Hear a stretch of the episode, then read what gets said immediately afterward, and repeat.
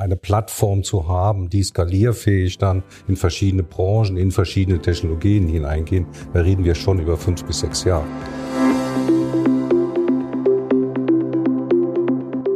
Herzlich willkommen zu Querverlinkt Technik über dem Tellerrand. In unserer nun schon 13. Folge haben wir Tech-Investor und Vertriebsprofi Michael Ladendorf zu Gast. Im letzten Jahr haben wir mit ihm bereits diskutiert, warum es kein deutsches Amazon gibt. Eine sehr spannende Folge, die ihr euch anhören könnt unter consistic.de slash mediawelt. Als dritten Experten in der Runde haben wir Prito de Temple, Gründer und CEO der Go4Sales Vertriebsentwicklung an Bord. Heute gehen wir der Frage nach, warum Technologieunternehmen im IT-Umfeld scheitern. Liegt es an der Vertriebskultur? Was braucht es für einen erfolgreichen Technologievertrieb? Sind wir wirklich das Land der Bedenkenträger? Oder ist die Finanzierung von IT-Technologien immer noch die große Hürde? Wir wünschen euch wie immer spannende Unterhaltung.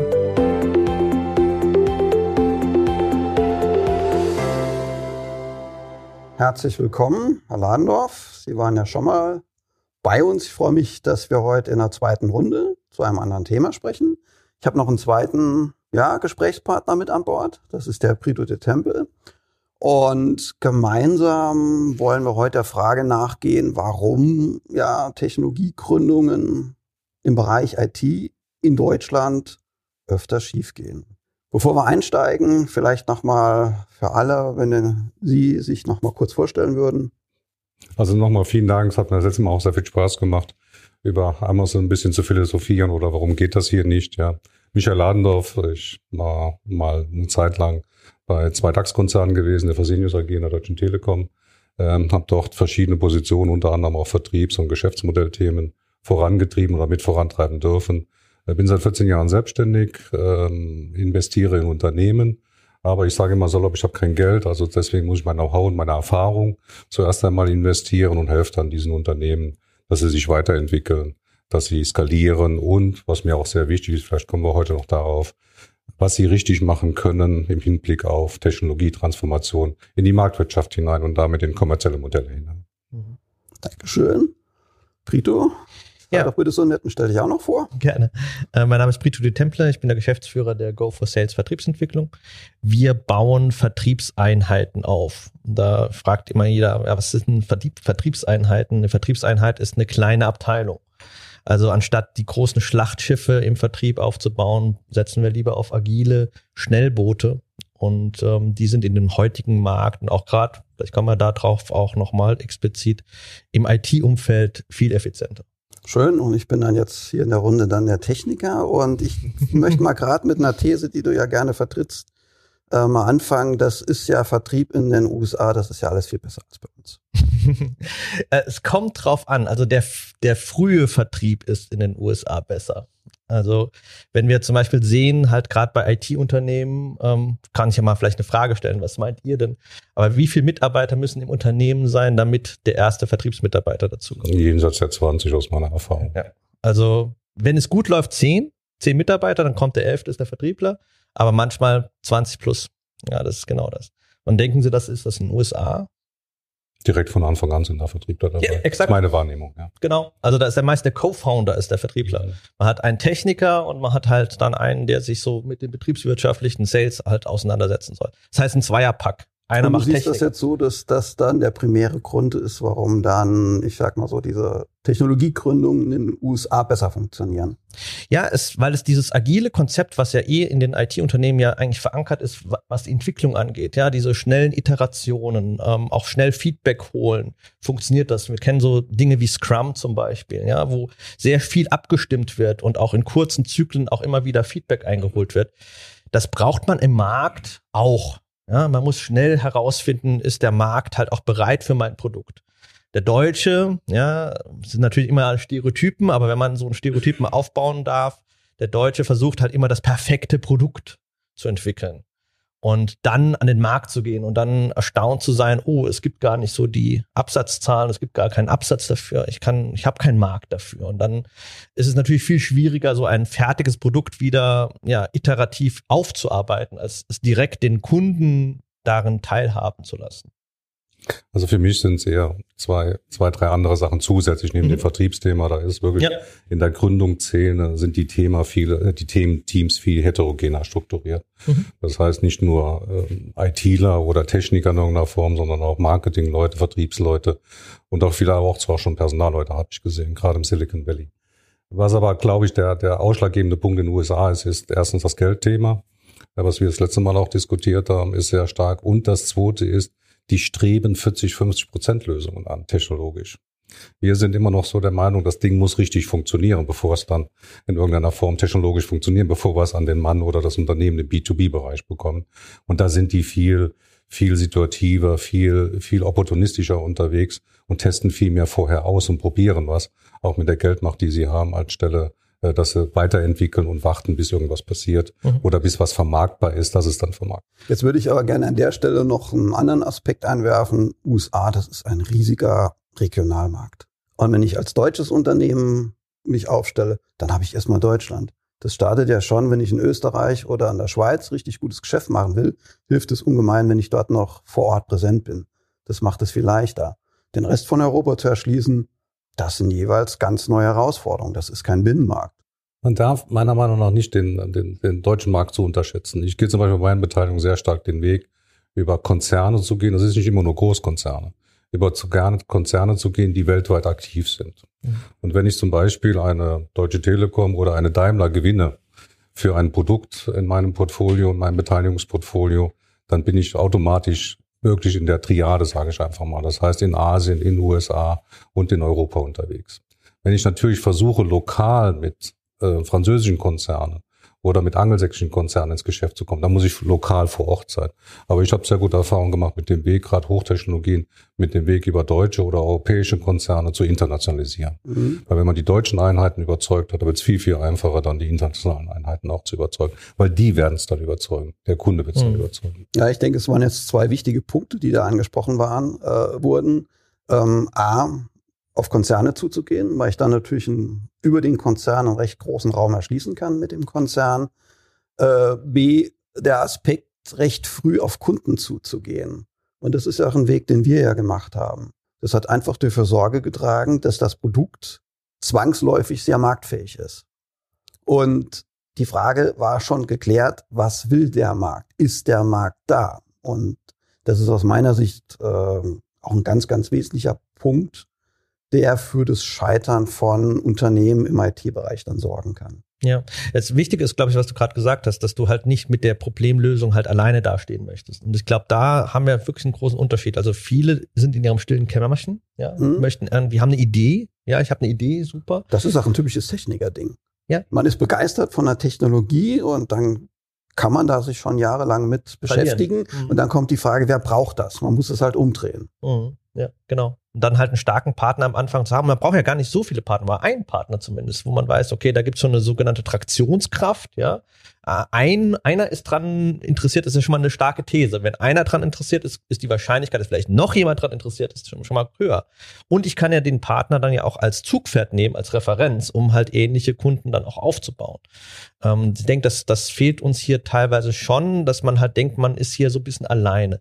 Hängt aber auch damit zu tun, dass die Investitionen, da können Sie, Herr Ladendorf, ja vielleicht einfach was dazu sagen, ähm, sehr gering sind, was IT-Unternehmen angeht. Also auch gerade das Thema Internationalisierung, was wir gerade angesprochen haben.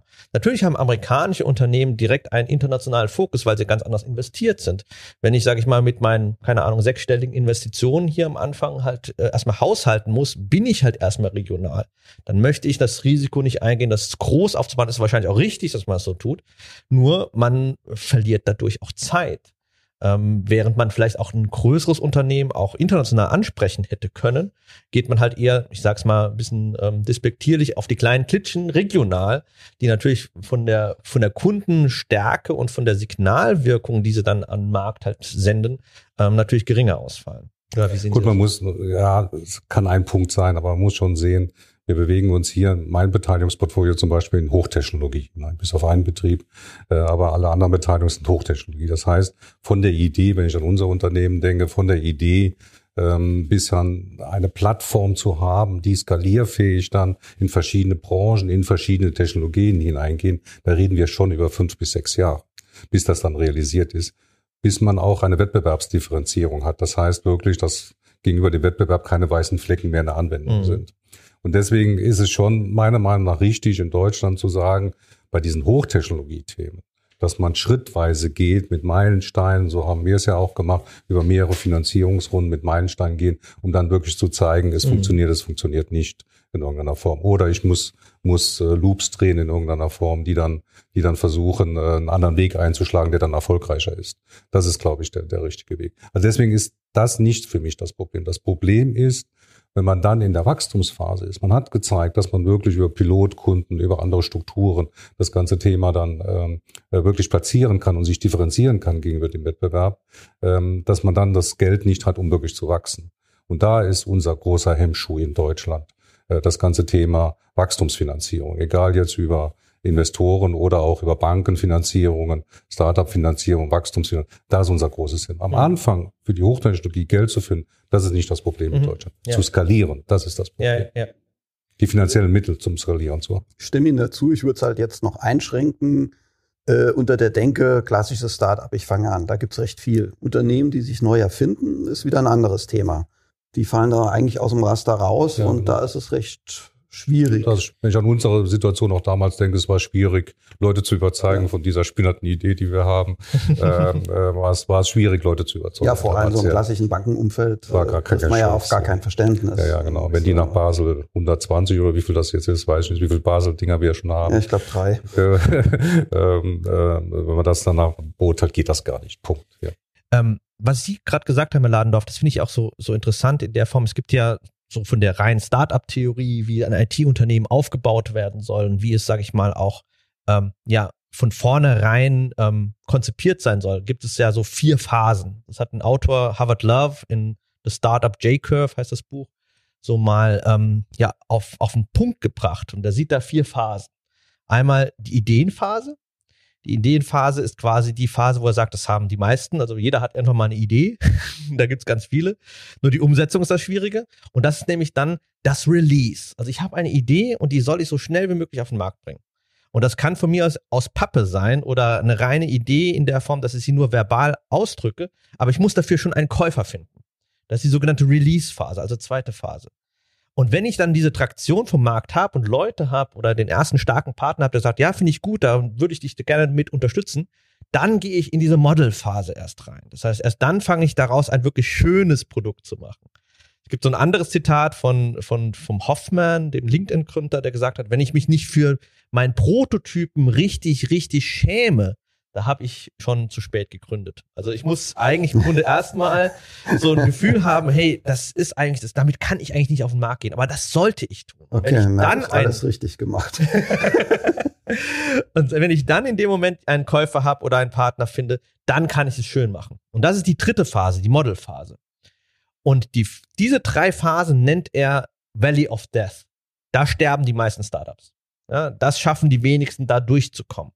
Die vierte Phase allerdings, und da kommen wir zur der Scale-Phase, zur Skalierungsphase, die ist eigentlich einfach, ja, weil man hat ja schon bewiesen, dass das Produkt funktioniert. Und das ist ja das Interessante, was ich fand, was Sie gesagt haben, Herr Ladendorf, dass sie dann, äh, dass die meisten deutschen Unternehmen hier halt eben die Hemmnisse haben oder die meisten Investoren hier die Hemmnisse haben. Weil eigentlich ist es schon erwiesen, dass das Produkt funktionieren könnte und man muss es jetzt nur noch groß machen. Aber hier gibt es das Hemmnis, wenn ich Sie richtig verstanden habe. Ja, genau, so war es auch und so ist es auch. Und, äh, und das ist das Hauptproblem auch hier in Deutschland, dass die, dass die großen, die großen Entscheider für diese ganzen Investitionen äh, immer sagen, äh, wir gehen nicht in diese Finanzierung hinein, Banken sowieso nicht in irgendeiner Form, äh, weil das nach Basel oder sonst was in irgendeiner Form gar nicht möglich ist.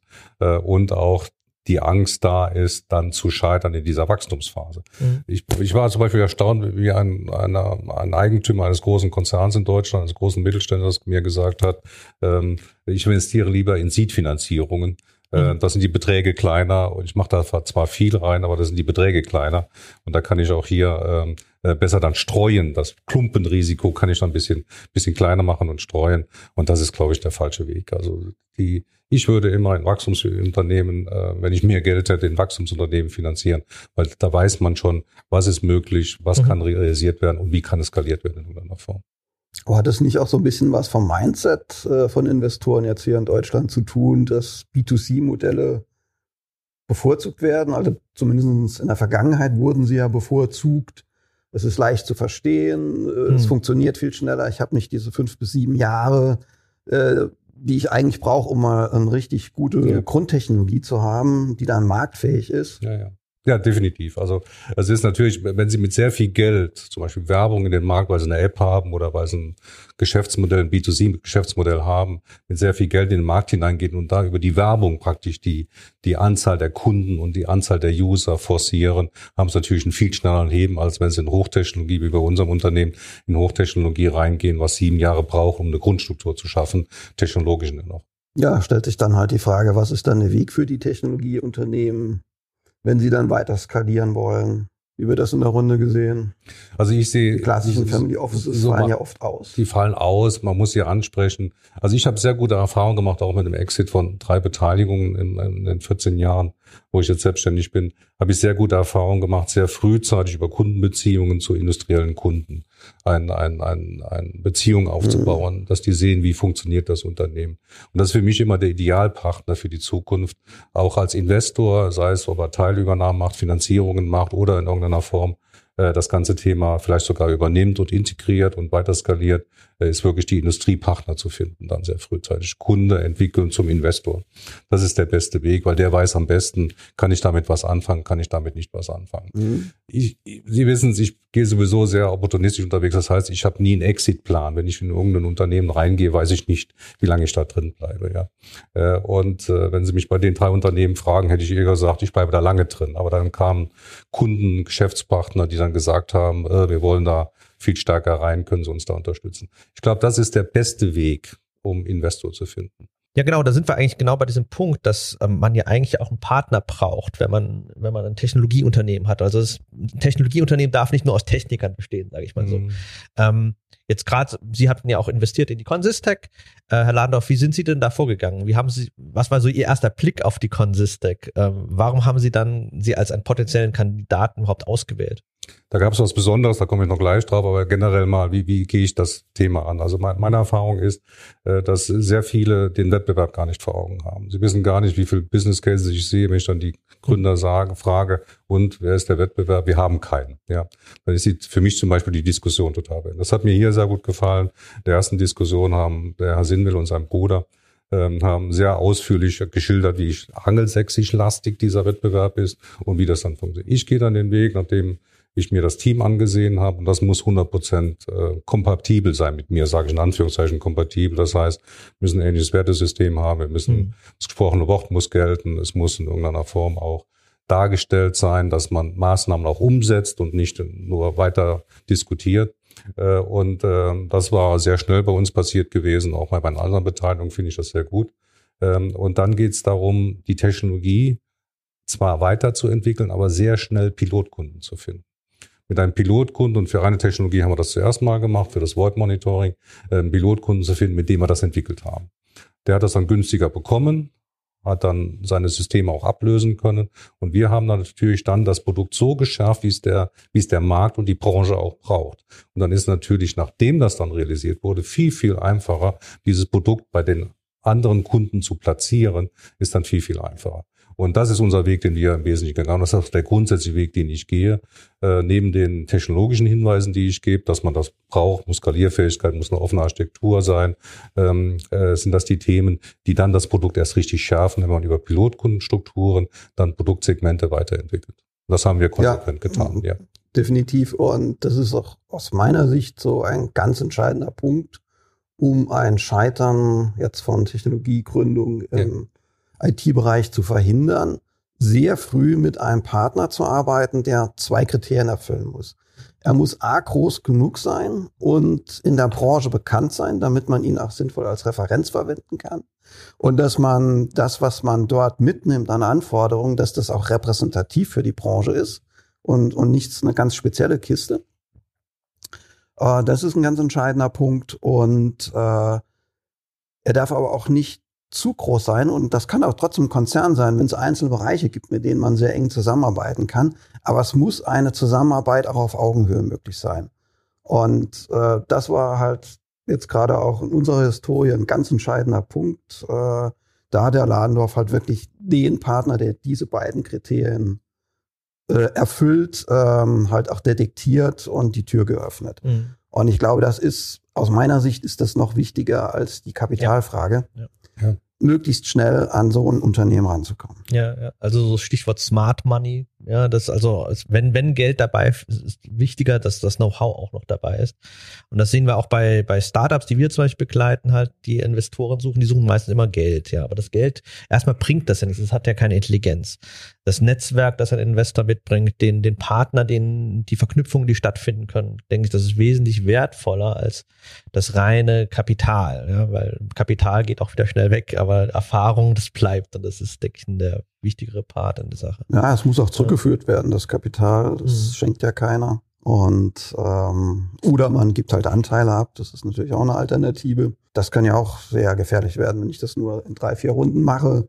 Hatte ich mal eine Idee, bin noch in dem Unternehmen, aber mhm. eigentlich entscheiden andere Leute. Ja, und ja. das ist schon wichtig. Und da halte ich es auch für einen legitimen Ansatz zu überlegen, was kann ich denn mit meiner Kompetenz anstellen, mhm. um selber Geld zu erwirtschaften, um gleichzeitig, zeitgleich meine Ideen dann auch in die Umsetzung zu bringen. Und dann, Sie hatten es ja schon angesprochen, kann man natürlich auch einen Mix an Finanzierung aufbauen. Und das ist in Teilen vielleicht komplizierter, hat aber natürlich einen Riesenscharme, ja. wenn das Ganze dann ins Laufen kommt. Äh, dann hat man eine schöne, schlanke Struktur, die und man ist für die Zukunft dann recht gut aufgestellt. Ja. Ich habe leider die Erfahrung gemacht, gerade wenn man so Unternehmen wie den Hightech Gründerfonds sieht und so weiter, die sehr viele große Finanzierungen machen, große Investorenrunden auch mit nehmen oder Investoren auch mitbringen, dass dann Eigentümer nachher oder Gründer nachher gar nicht mehr signifikant im Unternehmen beteiligt waren.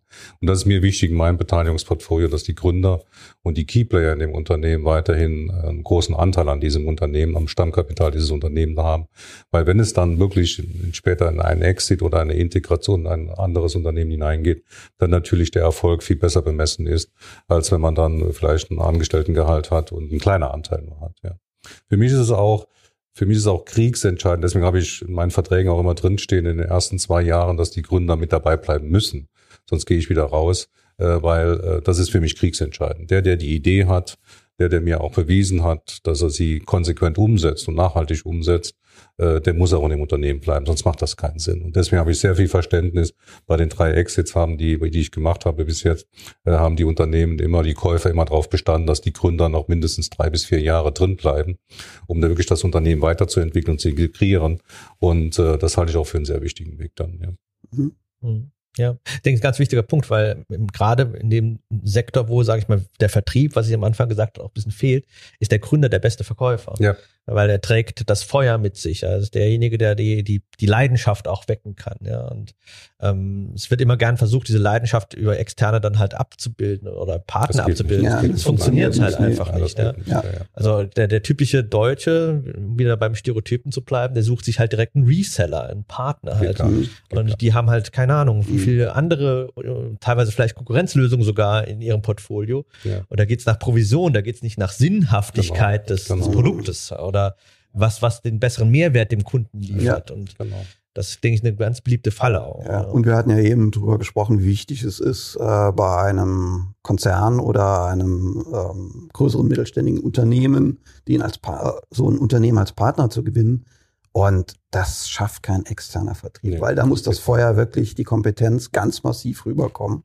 Und das können eigentlich nur die Gründer leisten, wenn sie das Mindset haben und sich darauf einlassen, nicht ihre eigene Technologie in den Vordergrund zu stellen, sondern dass es um die Anwendung geht. Was ist ja. der Nutzen für die ja. Kunden? Und das sind auch so Fragen, die sich Techniker oftmals zu spät stellen. Das wäre so mein zweiter Tipp an der Stelle, worauf man achten muss, wenn man nicht scheitern möchte. Mhm. Ich, ich kann das nur unterstützen, was Sie sagen. Also wir haben ja auch sehr gute Erfahrungen gemacht in dem ganzen Thema, dass wir Partner gefunden haben, Kooperationspartner, die unser Produkt dann reinbekommen. Weil Handelsvertreter, da gebe ich Ihnen recht, äh, die verkaufen morgen dies und dann dieses, je nachdem, wo die Provision läuft. Und wir müssen sehr stark, und das ist auch unser Erfolg bei Consistec und bei meinen anderen Beteiligungen, dass wir sehr schnell Vertriebs, technologische Vertriebspartner finden, die sich mit unserem Produkt auch differenzieren. Das ist der große ja. Vorteil, ja. Weil Sie sehen da selbst, haben Sie das nicht im Portfolio, aber mit uns können Sie sich zusätzlich differenzieren. Und das ist der beste Vertriebshebel, den man machen kann, ja. Meiner Meinung nach. Ja, definitiv. Schwierigkeit ist halt, man muss den Partner sinnvoll enablen. Ja. Ganz, das darf man nicht vernachlässigen. Ja. Aber wenn man das geschafft hat, ist das natürlich eine großartige Geschichte. Ja, was ich auch vertriebstechnisch sehe, ist, wenn man es mal schafft, in Ausschreibungen berücksichtigt zu werden oder in Ausschreibungen reinzukommen, gerade auch internationale Ausschreibungen, da sind wir Deutsche unheimlich gut. Ja, weil auch plötzlich, ja, ähm, die Techniker, die ganzen Expertisen ähm, auch plötzlich halt ein Gewicht bekommen. Ja. Ich, wenn ich es mal ein bisschen salopp ausdrücken darf, wenn man USA anschaut, die Vertriebler, die da unterwegs sind, sind vertriebsmethodisch, sind sie vielleicht, ja, teilweise auch vielleicht ein bisschen penetrant, aber sie sind halt sehr stark halt eben in diesem Kontaktieren, ähm, Vorstellen, Präsentationstermine schaffen, Demonstrationstermine schaffen. Auch wenn sie technisch gar nicht so stark auf der Höhe sind, ja, aber sind sie sehr schnell oder können halt gut diesen Eintritt schaffen oder dass man eine Aufmerksamkeit generiert. Wir sind hier unheimlich gut da drin, halt das Produkt zu erklären, weil da haben wir den großen, diesen Competitive Advantage, den Vorteil, diesen Konkurrenzvorteil gegenüber den amerikanischen Unternehmen, dass wir auch plötzlich gut erklären können, dass halt die Vertriebler wissen, von was sie sprechen. Ja? Und wenn wir das mal schaffen, in Ausschreibungen auch reinzukommen, in äh, Vergleiche zu bekommen, wo wirklich auch Techniker des, des Kundenunternehmens äh, sich die Lösung anschaut, sind wir sehr, sehr gut. Aber jetzt äh, möchte ich nochmal gerade eine Rolle rückwärts machen, weil wir ja auch über das Scheitern von äh, IT-Unternehmen sprechen und was man vielleicht dann tun sollte, damit das nicht passiert. Wichtig ist das Team. Herr Ladendorf, Sie hatten es mhm. schon angesprochen, vielleicht jetzt auch noch stark den Fokus auf die Gründer. Aber ich würde es noch weiterziehen. Man braucht ein Team, wo ich all die Kompetenzen habe. Auch wir haben Nerds. Die würde ich nicht in eine Rolle bringen, dass sie mhm. dem Kunden was erklären sollen. Weil es, der Weg ist einfach zu weit. Aber man muss auch Leute finden, die da Spaß dran haben. Und ich denke, eine Grundvoraussetzung ist, dass die Leute nicht das Gefühl haben, ich arbeite da irgendwo, hm. sondern das ist mein Laden, wir gemeinsam. Das ist mein Stück Code. Dafür bin ich verantwortlich für die Funktionalität. Also Code C O D E. Ja, ja, genau, der, genau, der, genau, der, den Code meine ich, ja. und äh, und wir haben so Perlen. Das sind exzellente Informatiker, die sich aber riesig freuen, wenn eine neue Funktionalität beim Kunden ankommt, wenn sie das präsentieren, weil sie haben es gemacht und der Kunde hat sich gewünscht, sie haben es gebaut und sie zeigen das. Mhm. Jetzt ist es fertig. Und dann die Kundenreaktion. Das ist toll. Und das befeuert es. Absolut. Ich glaube, das, das, das Demotivierendste überhaupt ist, wenn jemand etwas erstellt, erschafft, ähm, Schöpfer einer Sache ist und dann kommt der Geschäftsführer und sagt, hier, das habe ich gemacht. So, das, das, das, um mein Unternehmen, so in der Form. Mhm. Also auch dieses Gefühl halt, ähm, ja, wir, wir, wir sind, ich, ich bin dabei, ja, ich, ich darf, ich bin, darf selbst auf die Bühne, ja, und darf zeigen, was, was, was wir drauf haben in der Form. Und ich glaube, das gehört halt aber auch, das, so habe ich dich auch kennengelernt, Thomas, also auch, dass der Geschäftsführer sich zurücknehmen kann und muss, ja, und nicht äh, dieses reine Ego. Ich glaube, ein IT-Geschäftsführer darf nicht auf, ein, auf sein Ego bestehen und auf seine, ähm, keine Ahnung, äh, Präsenz auf der Bühne nur, sondern muss auch bereit sein, das Team halt äh, das Spotlight und das, das, das Licht auf sie strahlen zu lassen.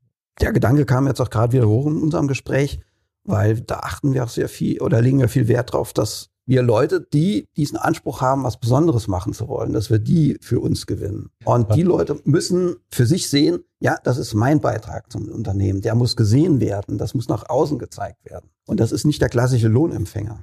Was ganz wichtig ist, auch die, die, Leute dahin zu motivieren oder die richtigen Leute dafür zu finden, um die Technologie voranzutreiben. Ja. ja. Und das Thema Technologie ist für mich auch ein großer Differenzierer. Mhm. Das heißt, ich investiere da rein, wo ich glaube, dass die Technologie die Differenzierung auch ist. Mhm. Neben dem Thema natürlich Gründer, Personal, Mitarbeiter, Kollegen in irgendeiner Form, die das Thema stärker, schneller voranbringen.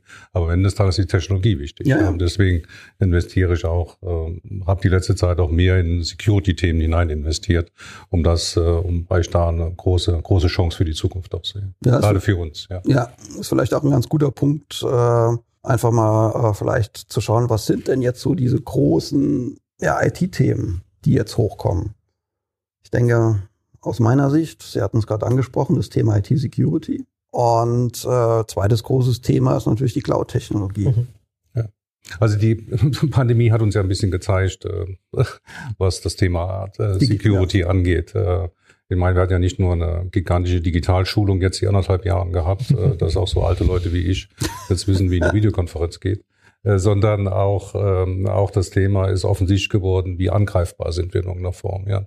Was mich damals weil man es wirklich motiviert hat, technologisch äh, beeindruckt hat, äh, auch von dem Konzept, was die Gebrüder Sinwell aufgebaut haben, ist, dass sie sagen, nicht die Firewall am Anfang sagt technologisch, mhm. es, es hinkt, die hinkt immer hinterher. Mhm. Sondern dies nicht die Sicherheit, sondern wenn ich die, ich nenne das immer die Lücken im Zaun erkenne in irgendeiner Form über Netzwerkmonitoring, über Monitoring der Netzwerke und alle sieben Layer, äh, dass ich darüber dann erkenne, ähm, wo sind Schwachstellen, um präventiv unterwegs zu sein. Ja, also das Thema würde ich ja noch gerne nochmal gesondert betrachten, aber jetzt bei dem, was Sie gesagt haben, fällt mir gerade noch ein drittes ganz großes Thema. Digitalisierung. Ich ja. denke, das hat die Corona-Pandemie definitiv gezeigt, ja. ähm, dass da gerade im öffentlichen Bereich, ähm, dass wir da noch ordentlich hinterherlaufen. Ähm, ich denke jetzt digitale Bildung, Online-Schulunterricht, das war ja auch sehr, sehr schmerzhaft in Teilen. Manche Schulen haben das ja hervorragend hinbekommen. Bei anderen war es ein einziges Desaster bis heute. Und äh, da ist wirklich Nachholbedarf, aber auch natürlich in den Unternehmen. Ja.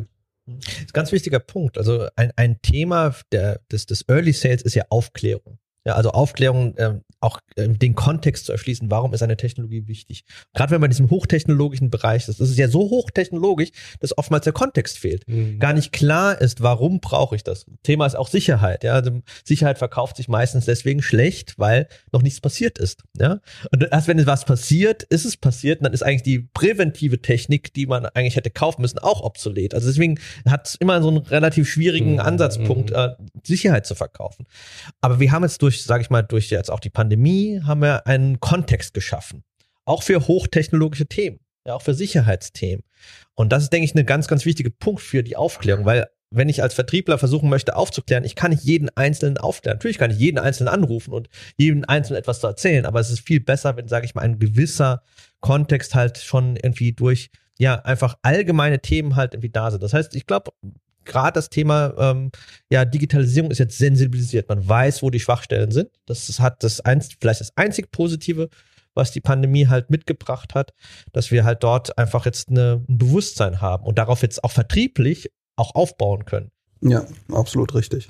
Okay, gut. Ähm, sind wir, denke ich, am Ende so der Diskussion war, war eine sehr ähm, rege und auch manchmal ein bisschen kontroverse Diskussion, sehr gut. Ähm, was sind denn jetzt aber eigentlich nochmal die, sagen wir mal, drei, vier Gründe, die man wirklich als IT-Unternehmen beachten muss, wenn man gründen müsste. Erstmal vielleicht Frage an dich, Thomas. Was ähm, aus technisch oder aus unternehmerischer Sicht, was ist da wichtig, um ein IT-Unternehmen nicht scheitern zu lassen? Gut. Ich meine, IT-Unternehmen ist jetzt breit. Ich schränke das Ganze jetzt ein, wenn eine Technologie im Fokus steht, also so eine technologieorientierte Gründung. Und da ist es wichtig, dass man sich klar machen muss, es braucht Jahre, bis so eine Technologie entsteht. Und da habe ich natürlich ein Finanzierungsthema. Da muss ich mir Gedanken drüber machen und es hilft wenig, äh, Wunschdenken zu betreiben, zu sagen, ach, in drei Jahren ist die Technik fertig. Nein, es wird nicht klappen. Ähm, zweiter Punkt, ich brauche einen Partner äh, in, im mittelständischen oder im Konzernumfeld, der mir hilft, mein Produkt marktgerecht zu entwickeln und auf den ich nachher referenzieren kann, um den zweiten großen ansprechen zu können ähm, denke ich, das ist auch ein ganz wichtiger Punkt. Drittens, ich brauche ein gemischtes Team. Mhm. Oder vielleicht, das kann sich auch auf wenige Personen konzentrieren, aber ich habe einfach unterschiedliche Aufgabenstellungen. Technologie ist wichtig. Wenn ich als Deep Tech-Unternehmen antrete, entscheidet am Schluss auch die Technologie. Alleine hilft das aber nicht. Ich brauche Leute, die das Ganze erklären können und die das trans, äh, transportieren können, um diesen ersten Partner zu gewinnen, um aber auch Kunden zu begeistern.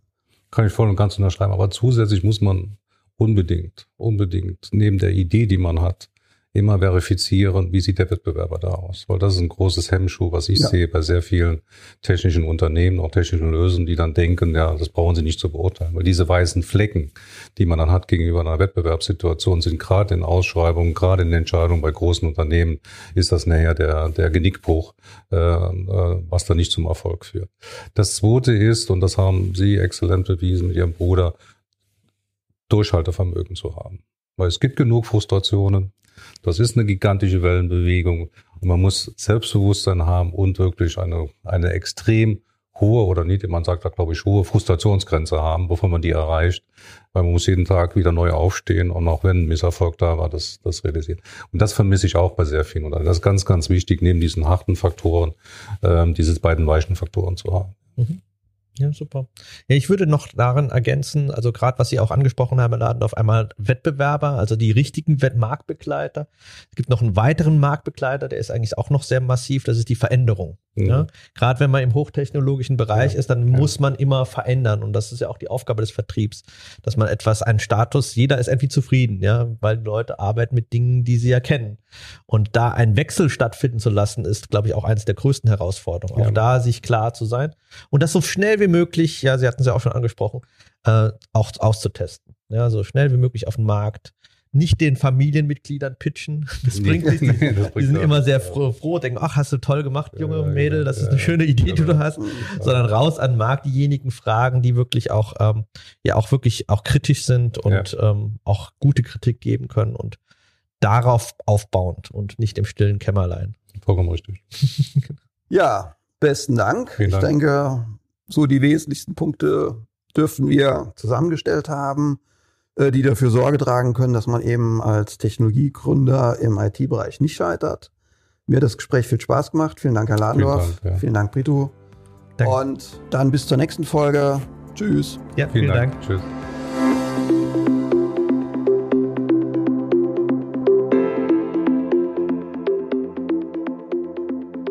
Das war's mal wieder von uns. Wir hoffen, es war unterhaltsam für euch und ihr konntet etwas zum Thema mitnehmen. Wie immer haben wir weiterführende Links zur aktuellen Folge für euch in den Shownotes und wenn ihr Lust auf mehr habt, dann freuen wir uns natürlich, wenn ihr uns abonniert. Übrigens, auf unserem YouTube-Channel gibt's noch viele weitere Infos und Videos zu unseren Podcast-Themen. Klickt einfach mal rein. In unserer nächsten Folge am 4. November haben wir für euch nochmal ein Trendthema aus dem IT-Bereich vorbereitet. Wir sprechen über Cloud Computing. Was ist überhaupt eine Cloud? Wie benutze ich eine Cloud und was sind die Vor- und Nachteile der Cloud? Neugierig? Dann schaltet einfach ein. Wir freuen uns auf euch.